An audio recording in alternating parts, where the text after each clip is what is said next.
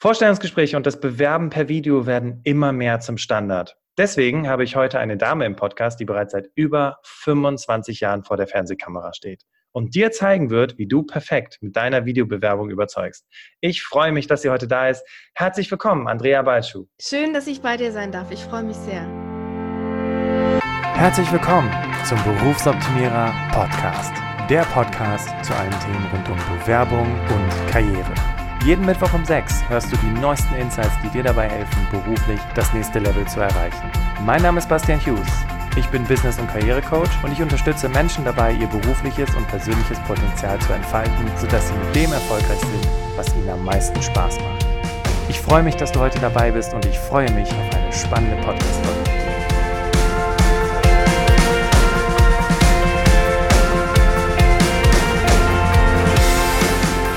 Liebe Hörerinnen, liebe Hörer, kurze Info für dich. Wie immer hast du die Gelegenheit, in Teil 1 Andrea kennenzulernen und zu verstehen, wie sie zu, der, zu dem gekommen ist, wo sie heute ist. Und in Teil 2 sprechen wir über das Thema dieser Folge, nämlich über das Thema Videobewerbung und wie du das für dich in deinem Bewerbungsalltag, in deiner Bewerbungsphase integrieren kannst. Und jetzt kommt hier erstmal die offizielle Anmoderation.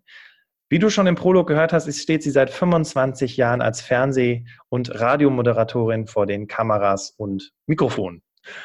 Sie hat unter anderem bei ZDF oder moderiert unter anderem beim ZDF für Volle Kanne, Hallo Deutschland, Sonntags, ähm, beim MDR für Quickie und beim HR-Fernsehen mit Hallo Hessen im Radio.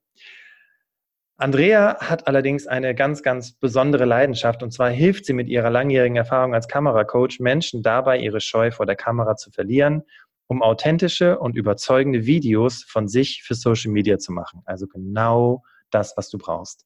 Außerdem verzichtet sie seit über vier Jahren fast vollständig auf Haushaltszucker und hat darüber zwei Bücher geschrieben. Zucker ist nicht, die 90-Tage-Challenge und Zucker ist nicht die Festtagsedition. Meine Güte, was für ein Lebenslauf. Das ist ja total spannend. Oder auf der einen Seite so das Kamerathema, Andrea, und auf der anderen Seite dieses, dieses Zuckerthema. Wie, wie, ist, wie bist du denn dazu gekommen? Durch meine Fettleber bin ich dazu gekommen. Ich ah, habe okay. ähm, über viele Jahre echt viel Zucker gegessen. Ich war wirklich zuckersüchtig, so Nutella aus dem Glas gelöffelt und ähm, als ich volle Kanne moderiert habe, hatten wir unten eine Kantine und dann ging es dann nach der Sendung, direkt nach der Sendung in die Kantine, Teilchen holen, dann nach dem Mittagessen, Dessert essen, dann am Nachmittag nochmal, wenn das Nachmittagstief kam, nochmal einen Kuchen essen. Also ich habe echt wirklich mein Leben lang immer schon viel Zucker gegessen. Meine Schwester hat mich sogar Fettu genannt früher, oh. weil ich immer so gerne genascht habe, hat sie mir später erzählt. Dabei war ich gar nicht fett, aber ich hatte plötzlich den Glaubenssatz, ich bin dicker als andere. So schnell geht das mit den negativen Glaubenssätzen. Und ich habe halt damals schon genascht, hat sie mir gesagt. Ja, und äh, durch eine Zufallsdiagnose kam raus, ich habe eine Fettleber und zwar eine nicht alkoholische Fettleber und davon sind sogar 40 Prozent aller Deutschen betroffen. Wow. Also jeder, vielleicht jeder Zweite, der jetzt hier zuhört, hat eine Fettleber und weiß es nicht, weil es nämlich nicht wehtut. Okay. Naja, und dann sagte okay. mir der Arzt, ich soll auf Zucker verzichten. Mhm. Und das war für mich alleine einfach nicht möglich. Und dann habe ich meine langjährige Freundin Fabienne mit ins Boot geholt, beziehungsweise sie hat mich überredet. ich wollte nicht. Ich hatte Angst davor. Ich habe gedacht, na, das schaffe ich nicht. Aber mit ihr an der Seite habe ich es dann geschafft. Und ähm, wir haben dann daraus ein Buch gemacht aus unserer Erfahrung, die wir beide zusammen alleine gemacht haben, ja. weil wir beide damals nicht den oder die Hilfe in Büchern gefunden haben, die uns geholfen hätte. Es gibt gute Bücher auch auf dem Markt, das war nur nichts für uns. Und dann haben wir uns gedacht, ähm, weil wir von vielen dann angesprochen worden sind, die das auch gern mal ausprobieren wollten, haben wir gedacht, okay, dann schreiben wir einfach über unsere Erfahrungen. Und das ist so toll angenommen worden. Jetzt sind wir in unserer Facebook-Gruppe, Zucker ist nicht, schon fast 6000 Leute. Boah. Und mit 6000 Leuten starten wir dann am 1.1. wieder eine neue Challenge. Also wir verzichten dann ein äh, 90 Tage lang komplett auf jeglichen Haushaltszucker und danach ist man einfach nicht mehr, nicht mehr süchtig. Ne? Dann ist man kein Sklave seiner Gelüste mehr. Ja, Wahnsinn. Also das ist ja, als würdest du eine neue Routine erlernen und irgendwann oder eine neue Fähigkeit, so ein bisschen auch wie zum, Fitness, zum Fitnessstudio zu gehen, Yoga zu machen oder, weiß ich nicht, jede Woche eine Podcast-Folge rauszubringen. Also das sind so Dinge, ja. da musst du dich ja dran gewöhnen. Und ja, vor allem äh, lässt die Motivation zwischendurch auch mal nach. Ja. Und du fällst auch zwischendurch hin und denkst, ach scheiße, jetzt bleibe ich einfach liegen. Und dann sind aber 5000 andere Menschen da, die dann ja. sagen, hey, Aufgeben ist keine Option. Steh wieder auf. Liegen bleiben ist nicht schlimm. Äh, liegen bleiben ist schlimm. Ne? Hinfallen ist nicht schlimm, aber liegen bleiben ist schlimm. So rum. Und dann einfach aufstehen, weitergehen. Ich bin da auch ganz oft hingeflogen. Dann ja. habe ich mir einfach im Kopf das Bild ähm, immer wieder vor Augen geholt, wie meine Tochter damals laufen gelernt hat. Wie oft ja. ist die denn hingefallen? Und die ja. ist immer wieder aufgestanden und dann tippelte sie zwei Schritte, dann fiel sie hin, dann ist sie trotzdem wieder aufgestanden, dann tippelte sie schon drei Schritte und immer mit einer Freude. Ja. Die war nie und dann dachte ich, und irgendwann konnte sie von alleine laufen und so wird mir das dann auch mit dem, mit dem blöden Zucker irgendwann mal ergehen, dass ich ihn dann komplett bleiben lassen kann. Und das hat zwei Anläufe gebraucht. Also ich bin im ersten Jahr und auch im zweiten Jahr jeweils immer später dann doch rückfällig geworden und in die eigenen alten Gewohnheiten zurückgefallen. Ja, ja. Das hing ja mit Gewohnheiten zusammen und weil ich mich mit Zucker getröstet habe oder ähm, wenn ich Frust irgendwie ja, weg, wegessen wollte. Und das habe ich aber irgendwann erkannt, auch durch die Arbeit mit Fabienne und mit dem Buch, mit dem, was sie da auch an, an Anleitung gibt. Und das hat mich auch für die Arbeit so viel freier im Kopf gemacht. Denn bei Hallo Hessen muss ich um 16 Uhr zwei Stunden live moderieren, ohne Teleprompter. Das heißt, ähm, das erfordert ein Höchstmaß an Konzentration. Ich bin aber schon um halb sechs morgens aufgestanden, weil ich erst mich und dann meine Tochter fertig gemacht habe, anderthalb Stunden von Mainz nach Frankfurt gefahren bin und dann die Sendung vorbereitet habe. Und wenn ich dann noch Zucker essen würde, dann hätte ich zu dem Zeitpunkt einfach keine Energie mehr. Ja. Dann käme dieses Nachmittagstief genau dann, wenn meine Sendung anfängt. Und das und, ist es bedingt auch durch den Zucker, dass dieses Nachmittagstief kommt? Ja, das kannst du, ähm, durch deinen Blutzuckerspiegel nachweisen. Wenn du mittags gegessen hast und dann essen die meisten von uns ja ein Dessert hinterher. Ja. Und in dem Moment, wo viel Zucker in den Körper kommt, steigt der Blutzuckerspiegel sehr schnell an und das Insulin schafft dann die Glucose in die Zellen und dann ist der Blutzucker relativ schnell wieder abgefallen, weil das Insulin die Glucose schnell weggeschafft hat. Und in dem Moment, wo es halt so steil bergauf und dann steil bergab geht, in diesem Abfall, du unterzuckerst dann sogar, ähm, kommt dann die Müdigkeit und dann hast du das Gefühl, du kannst dich nicht mehr konzentrieren, du kannst am Computer ähm, deine Arbeit nicht richtig zu Ende machen und dann holen sich die meisten so gegen zwei, drei rum irgendein Teilchen und ja. haben das Gefühl, sie müssen jetzt was Süßes essen, um wieder klar denken zu können. Und wenn du den Zucker weglässt oder massiv reduzierst und deinen Blutzuckerspiegel stabil hältst, einfach relativ niedrig und ja. aber stabil, dann wenn der nur langsam ansteigt und langsam abfällt, dann tut er das nach vier, fünf Stunden, wenn das Mittagessen dann wieder dran ist, beziehungsweise das Abendessen. Und dann tappst du nicht in dieses Energieloch und in diese Heißhungerfalle. Mega. Das war jetzt mal ich weiß nicht, liebe Hörerinnen, liebe Hörer, das war doch mal gerade ein super cooler Exkurs für, wenn du, wenn du morgen zur Arbeit gehst, vielleicht das Teilchen wegzulassen, damit du nicht in dieses Mittagstief fällst. Man kann sich ja Nüsse mitnehmen, wenn man irgendwie. genau, genau. Also Nüsse ist eine sehr, sehr gute Idee, auf jeden Fall. Und ähm, ja, ich finde es äh, so cool. Jetzt äh, die ersten fünf Minuten dieser Folge waren ja schon mega der Input. auch wenn du gerade, ähm, wir sprechen ja heute über das Thema Videobewerbung und, und auch äh, Video, ähm, also dass du deine Bewerbung per Video schickst. Und wenn du diese Folge hörst, dann wahrscheinlich, weil du dich gerade im Bewerbungsprozess befindest und stell dir vor, du sitzt im Vorstellungsgespräch, es ist Nachmittag und du bist einfach total müde und durch, weil du halt diese Essgewohnheiten hast. Ne? Und umso besser ist es dann, wenn du eben voller Energie in ein Nachmittagsvorstellungsgespräch startest. Ja, doch bevor wir darüber sprechen, Andrea, Jetzt ja. äh, sind wahrscheinlich die Damen und Herren, die uns hier zuhören, was heißt wahrscheinlich, davon gehe ich zu 100 Prozent aus, ganz gespannt, auch ein bisschen mitzubekommen, wie denn so dein Lebensweg war, weil sie haben ja zu Beginn gehört, 25 Jahre stehst du vor der Kamera. Und Menschen, die im Fernsehen sind, das ist ja, das ist ja was richtig Besonderes, das ist total cool und viele Menschen denken sich so, oh, das würde ich auch gern machen. Und bevor wir da hinkommen, magst du uns mal mitnehmen in deine Kindheit mit dem Bild von Arbeit, mit dem du aufgewachsen bist? Wie war das da damals in deiner Familie? Also meine Eltern hatten sich getrennt, da war ich drei Jahre alt und meine Mutter okay. war voll berufstätig und musste jetzt als Alleinstehende zwei Kinder alleine großziehen. Und zu dem Zeitpunkt war sie damals äh, Zahnarzthelferin, verließ das Haus morgens um sechs und kam abends um sechs wieder. Wow. Und ich war schon sehr früh sehr selbstständig. Also ich war ein Schlüsselkind mhm. und es war für mich total normal. Und damals, ich komme ja aus der ehemaligen DDR, war es üblich, dass die Mütter arbeiten gingen. Also wir hatten nur eine in der Klasse, da war die Mutter Hausfrau. Und damit war die ein Exot. Das konnten wir alle gar nicht verstehen, wie eine Mutter nicht arbeiten kann, Krass. sondern nur zu Hause ist. Na gut, die hatte drei, beziehungsweise ich glaube sogar vier Kinder. Ähm, da war das wahrscheinlich ganz sinnvoll. Aber für uns alle, für den Rest in der Klasse, war das was, äh, geht ja eigentlich gar nicht. Man muss doch arbeiten gehen, ja? Und auch meine Schwester, die ist neun Jahre älter, als die ihr Kind bekommen hat, ihr erstes Kind, da war sie Anfang 20, das war Mitte der 80er, ja, Mitte der 80er war das. Und da musste sie nach zehn Wochen wieder arbeiten gehen. Also sie hatte keine andere Wahl. Sie wollte zu dem Zeitpunkt nicht, aber sie musste. Das Kind musste in die Krippe und das war natürlich total hart. Also wenn du dann nicht die Wahl hast. Und dann wurde erst später dann ein Gesetz erlassen, das den Müttern erlaubte, ein Jahr zu Hause zu bleiben. Was die auch sehr genossen hat.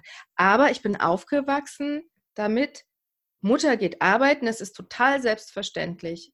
Und ich habe das dann auch so fortgesetzt. Also als ich meine Tochter bekommen habe vor zehn Jahren, bin ich auch nach zehn Wochen wieder arbeiten gegangen. Allerdings habe ich sie da mitgenommen und hatte meine Mutter dabei, die zu dem Zeitpunkt schon Rentnerin war. Und die konnte auf mein Kind aufpassen, sodass ich jetzt kein schlechtes Gewissen hatte. Ja.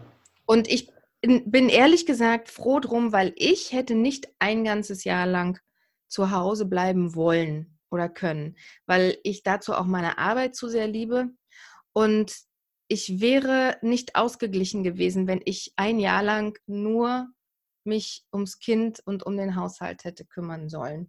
Du hättest das dir wahrscheinlich nicht mein mein ähm, mein Leben, meine ja. Lebenserfüllung gewesen. Ja, ich war froh, dass ich beides haben konnte. Ja. Ja. Aber du hättest dir also wahrscheinlich. Viel Arbeit, so, viel Arbeit und wenig Zeit für die ja. Familie. Das war mein Bild von Arbeit. So bin ich groß geworden, ja. Okay.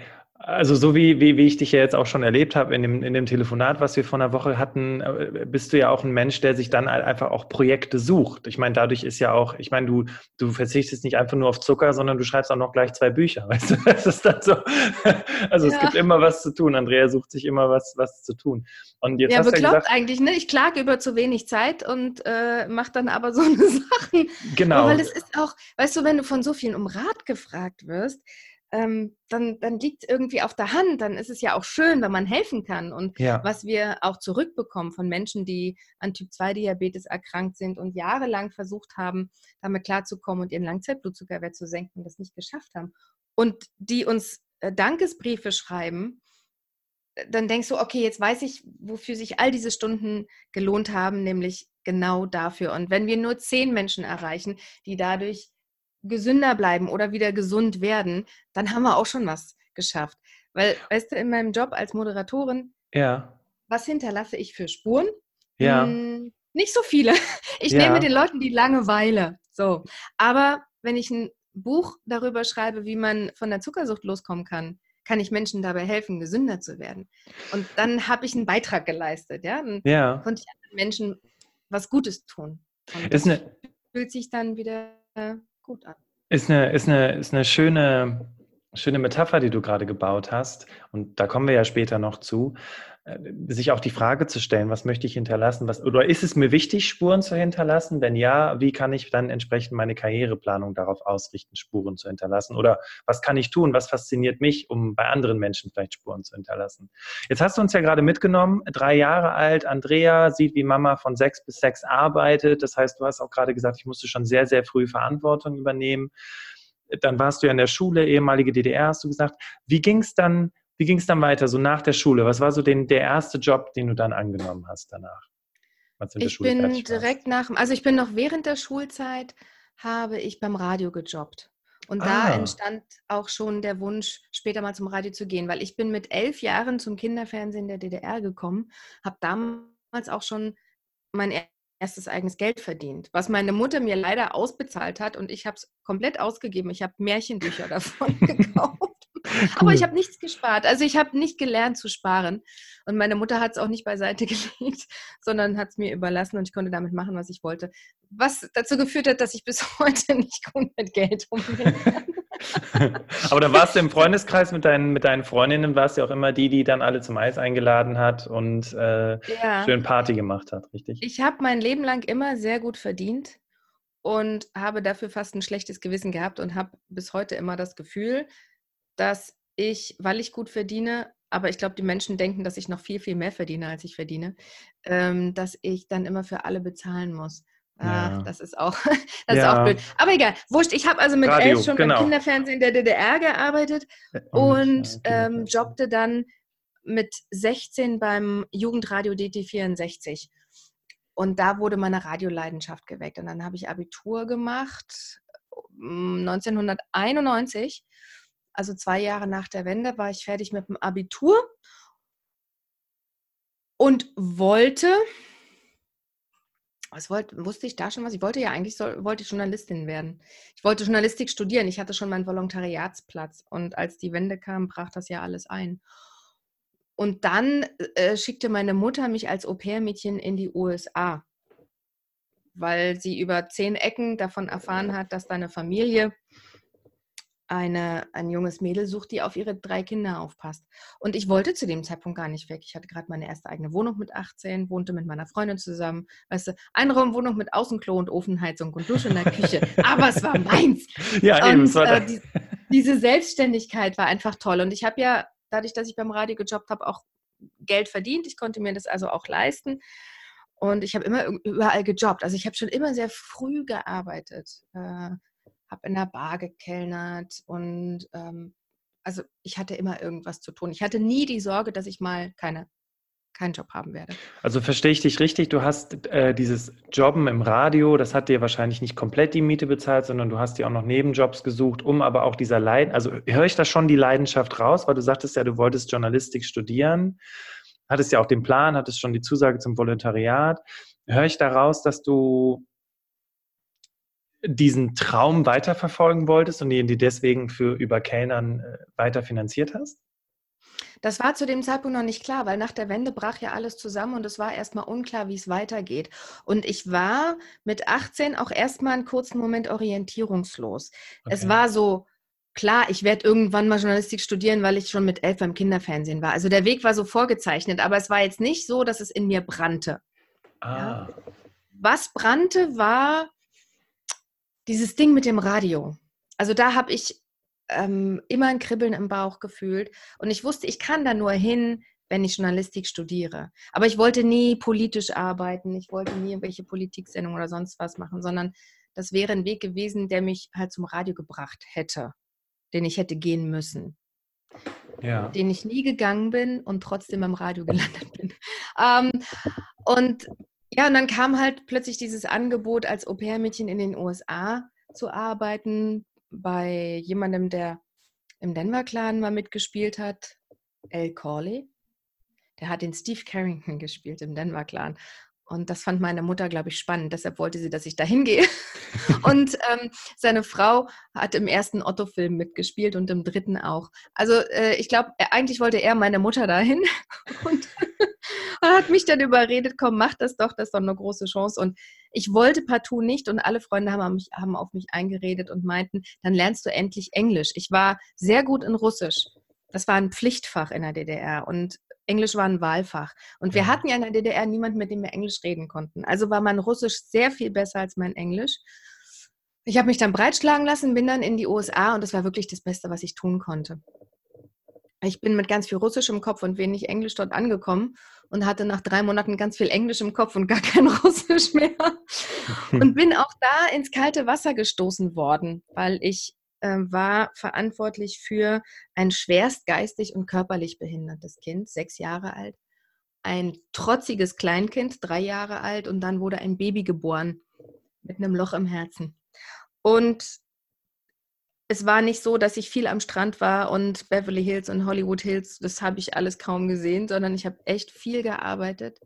Und das Lustige ist, dass die Mutter irgendwann mal zu mir sagte, also mit den Ostmädels, läuft es irgendwie besser, weil die arbeiten ohne zu murren. Die fordern keine Pausen ein und klopfen nicht auf Arbeitszeiten, sondern die machen einfach, worum man sie bittet. So ein schönes Feedback dann, ne? Was du dann ja, bekommst. wahrscheinlich. Ja, aber irgendwie sind wir so geprägt worden, ich weiß auch nicht. Naja, und dann kam ich zurück und dann war das, ähm, dann war das erstmal mit der Journalistik gar nicht mehr so präsent. Ich habe bei der Treuhand gejobbt, weil ich auch mitten unterm Jahr zurückkam. Ich konnte dann auch nicht anfangen zu studieren. Ich habe gedacht, okay, jetzt jobbe ich halt mal ein Jahr lang. Habe bei der Treuhand Akten sortiert. Und dann war aber der Wunsch, als ich zurückkam, Physiotherapeutin zu werden, weil die Arbeit mit dem schwerst geistig und körperlich behinderten Kind war für mich so schön und erfüllend. Ich dachte, wow, das möchte ich gern fortsetzen und habe mich beworben bei der Charité, um eine Ausbildung als Physiotherapeutin zu machen. Und dann meinten die, aber ich muss drei Jahre warten auf einen Ausbildungsplatz. Und diese Zeit wollte ich überbrücken beim Radio mit einer Nachtmoderation. So eine Art Domian ja, oder was kann man sich da vorstellen? Ha? So eine Art Domian in weiblicher Form. Ja, genau sowas. Ja, ich habe jetzt, wie gesagt, ich hatte nicht den Anspruch, journalistisch zu arbeiten, sondern ja. ja Musiktitel an- und absagen. Ah, okay. okay. Also, da, ne, wo du jetzt nicht wahnsinnig viel Know-how mitbringen musst, sondern entweder du kannst reden oder du kannst es nicht. Ja, und, ja. Oder du hast eine Stimme oder du hast sie nicht. Also, und dann dachte ich, ich job einfach so ein bisschen weiter beim Radio und habe mich dann bei verschiedenen Radiosendern beworben, ein Jahr lang und bin dann ein Jahr später, da war ich 21, beim Nachfolger von Rias 2 gelandet. Da wollte mich der Programmchef haben und hat mich gleich für eine Sendung fest eingesetzt, fünf Tage die Woche, 22 bis 2 Uhr. Und dann ähm, dachte ich, okay, ja, jetzt habe ich einen Job, jetzt kann ich ja studieren, nachts arbeiten und tagsüber studieren. Und als ich gerade so bereit war zu studieren, dann kam das Fernsehen dazwischen. Dann kam die Deutsche Welle dazwischen. Die suchten eine Wettermoderatorin, die Deutsch und Englisch sprechen konnte. Und ich konnte ja halt noch ganz gut Englisch aus der Au-pair-Mädchenzeit. Und dann dachte ich, ach, ich probiere das einfach mal. Das ist jetzt nur ein Test für mich, ob ich das überhaupt noch kann und bin da ganz unbedarft hin, weil ich hatte ja einen Job. Es ging ja für mich um nichts. Und dann ähm, habe ich, warte mal, ich muss mal meine Mail hier ausmachen, sonst ploppt das die ganze Zeit und das stört ja auch deine Hörer. Ja, ich habe gerade eben schon mein WhatsApp äh, online ausgemacht, was einmal geplonkt hat. Okay. Aber äh, ganz interessant, du bist da, ich kann da mal gerade kurz ein Learning transferieren für diejenigen, die uns zuhören, wenn du deine E-Mails ausmachst. Und zwar, du hattest ja einen Job und du hast dich einfach mal auf irgendwas beworben, wo, ich sag mal krass gesagt, klar, du hast in der, kind, äh, in der Kindheit hast du ja schon die Erfahrung gehabt im Kinderfernsehen mit elf, aber da in der Zeit ist ja auch schon einiges passiert. Du warst 21 Jahre alt. Aber das ist vielleicht auch ein cooler Transfer für die, die uns zuhören. Wenn du in einem Job bist und du hast eine Sicherheit, dann bewirb dich doch mal auf was total Verrücktes, wo du halt so denkst, das würde ich echt gerne mal machen. Aber ob ich da eine Chance habe, weil dann gehst du ja mit einem ganz anderen Gefühl ja gehst du an die Sache ran. Und du hast dich ganz unbedarft beworben und was ist leider passiert? Die haben mich genommen. oh mein Gott. Die haben mich genommen und dann konnte ich wieder nicht studieren. ja, oh je. Ja, das weil ich so hatte so das Gefühl, weißt du, mhm. es geht ja für mich um nichts. Ich stand nicht unter diesem Druck, mir stand nicht auf der Stirn geschrieben, oh, ich brauche unbedingt diesen Job, sondern es war so, also ob ihr mich nehmt oder nicht, ist mir eigentlich wurscht. Ich bin eigentlich nur hier, weil ich mal gucken will, äh, ob ich noch kann. Eigentlich mache ich es nur, weil ich Bock drauf habe. Ja? Und ähm, ja, dann haben sie mich genommen und dann war ich plötzlich äh, Wetterfee bei der Deutschen Welle. Und dann rief Sat 1 an. 1997 war das dann. Die hatten mich gesehen und dann haben die mich abgeworben und dann war ich Wetterfee bei Sat 1. Schräg. Ja, dann kam ich wieder nicht zum Studieren.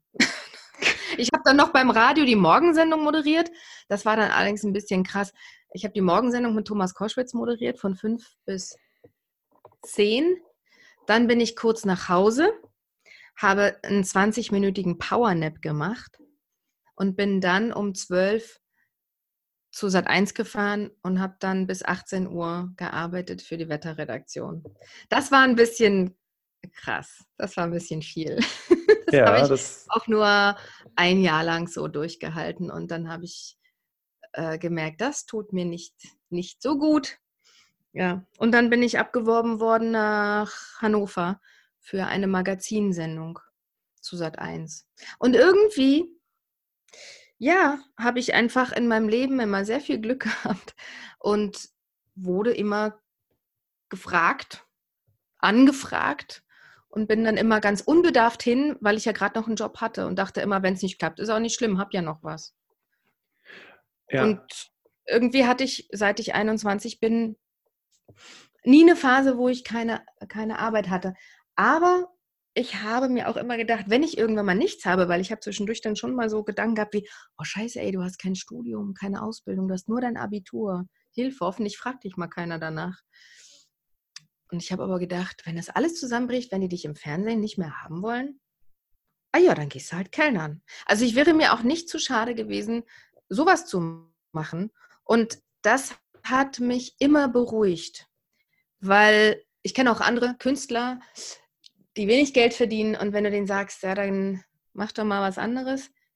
Ich bin Künstler. Okay, ja. Ich dann. Sowas bringt mich ja derartig auf die Palme, weil ich dann sage, ja, und du bist gesund. Ja. Ähm, und so habe ich nie gedacht. Ich würde immer irgendwas finden. Und wenn es nicht vor der Kamera ist, ist nicht vor der Kamera, dann sterbe ich auch nicht. Ich muss nicht zwingend vor einer Kamera stehen, um glücklich zu sein. Was glaubst du, was also neben dem, neben der entspannten Einstellung dazu geführt hat, dass du auch immer wieder eigentlich eher abgeworben wurdest und dich eigentlich hier nur einmal bewerben musstest?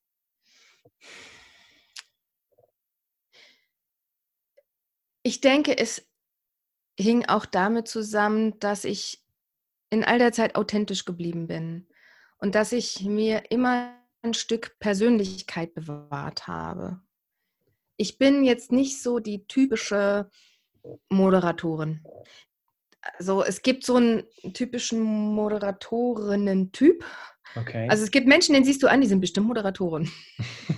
und ich, ich entspreche vielem davon nicht. Also ich bin jetzt nicht so dünn, ich habe eine Brille, ich habe kurze Haare und ich mm, rede mm, manchmal sehr locker und nicht so, wie man das vielleicht von Moderatorinnen erwartet. Meinst du Moderatorinnen mit Journalistikstudium? Ja, zum Beispiel. was mich ja. gerade, was mich gerade noch, äh, welcher Gedanke mich gerade noch umtreibt, ist, äh, würdest du noch studieren? Weiß nicht, jetzt so in Rente, du gehst in Rente irgendwann, studierst dann nochmal Journalismus oder? Nein, studieren würde ich jetzt nicht mehr. Mm, weil ich denke, wenn ich jetzt studiere und vier Jahre in der Uni sitze, es hat mich bis heute, ich bin 47, nie einer nach einem Schein gefragt. Also gehe ich jetzt auch nicht mehr studieren für den Schein. Aber was ich jetzt wieder an, angefangen habe und wofür ich noch ganz viel Zeit investieren möchte, ist Weiterbildung. Mhm. Aber dazu muss ich nicht auf eine Universität gehen, sondern ich suche mir Mentoren, ähm, mit denen ich zusammen neues Wissen erarbeite oder die mir neue Tools mit an die Hand geben, wie ich dann auch in, in meinem neuen Bereich, den ich mir gerade aufbaue, arbeiten kann. Und da merke ich, dass ich gerade sehr wissenshungrig bin und ganz viel lernen möchte. Aber ich würde jetzt, ne, jetzt mit 47 nicht noch studieren. Da, da denke ich dann die ganze Zeit, oh, was könnte ich in der Zeit alles machen? das ähm, wäre für mich jetzt Zeitverschwendung. Aber ich gebe zu, dass ich des Öfteren mal mir selber damit äh, eine Latte in den Kopf gelegt habe, weil ich nicht studiert habe. Ich habe manchmal Gedanken gehabt, die habe ich auch erst vor kurzem wirklich abgebaut, dass ich dachte, bin ich denn gut genug, nur ja. mit meinem Abitur in der Tasche? Ja. Ähm, die anderen haben doch studiert und die haben so viele Zertifikate und du hast nur dein Abitur. Und dann muss die andere Stimme mal schnell lauter werden und sagen, ja, und du hast 25 Jahre Erfahrung vor der Kamera und du stehst seitdem durchgängig vor der Kamera und du hast über 2000 Live-Sendungen moderiert. Und da gibt es nicht so viele Menschen, die das gemacht haben und das hast du geschafft, auch ohne Studium. Das muss ich mir dann zwischendurch immer mal wieder sagen, um diese andere Stimme, diesen Brainfucker, ja. nicht zu laut werden zu lassen. Jetzt. Sondern dass ich mal auch wirklich mir selber vertrauen kann und ich habe mir das alles erarbeitet. äh, durch Erfahrungen und weil ich vertrauensvoll in die Situationen reingegangen bin. Ich habe immer darauf vertraut, dass genau das Richtige für mich passieren wird. Jetzt habe ich gerade äh, nochmal so einen schönen Transfermoment gerade bei dir rausgehört, ne? weil äh, ob, ob du im Fernsehen arbeitest, ob du in der Firma arbeitest, ob du in verschiedenen Firmen gearbeitet hast, du hast diese ganzen Dinge ja erreicht. Ob du abgeworben wurdest oder dich neu orientieren musstest. Und jetzt hast du gesagt, ich blicke auf 25 Jahre Erfahrung zurück. Und für die Menschen, die jetzt hier zuhören, du blickst auf 10 Jahre, 5 Jahre oder gar drei Jahre Erfahrung zurück, auf die du stolz sein kannst. Das ist ja das, was du damit sagen willst. Toll. Ja, genau. Auf das, was wir bisher erreicht haben, dürfen wir auch mal stolz sein. Und viele trauen sich nicht, das zu sagen. Ich bin stolz auf mich, weil sie denken, das klingt eingebildet. Ja, Aber es ist, wichtig. es ist so wichtig, dass wir stolz sind auf das, was wir erreicht haben, dass wir da stehen, wo wir jetzt stehen. Und die Menschen, die deinen Podcast hören, haben allen Grund, stolz zu sein, weil die arbeiten an ihrer Weiterentwicklung. Die arbeiten daran zu wachsen. Ja. Und darauf können sie stolz sein, dass sie sich eben nicht so hängen lassen wie viele andere, die sagen, äh, ich habe so einen Scheißjob. Ja, aber ich mache weiter, weil ich kriege ja regelmäßig Geld. Weißt du, hm. was das ist total spannend, Andrea, weil man sagt ja immer, ah, Podcast ist ein kostenloses Medium, da ziehst du ja nur die ganzen Leute an, die kein Geld ausgeben wollen oder die sich, ne, die halt irgendwie nicht viel Aufwand betreiben wollen. Und ich bin ganz beeindruckt, ich habe mittlerweile schon mit ganz, ganz vielen Hörerinnen und Hörer gesprochen von diesem Podcast.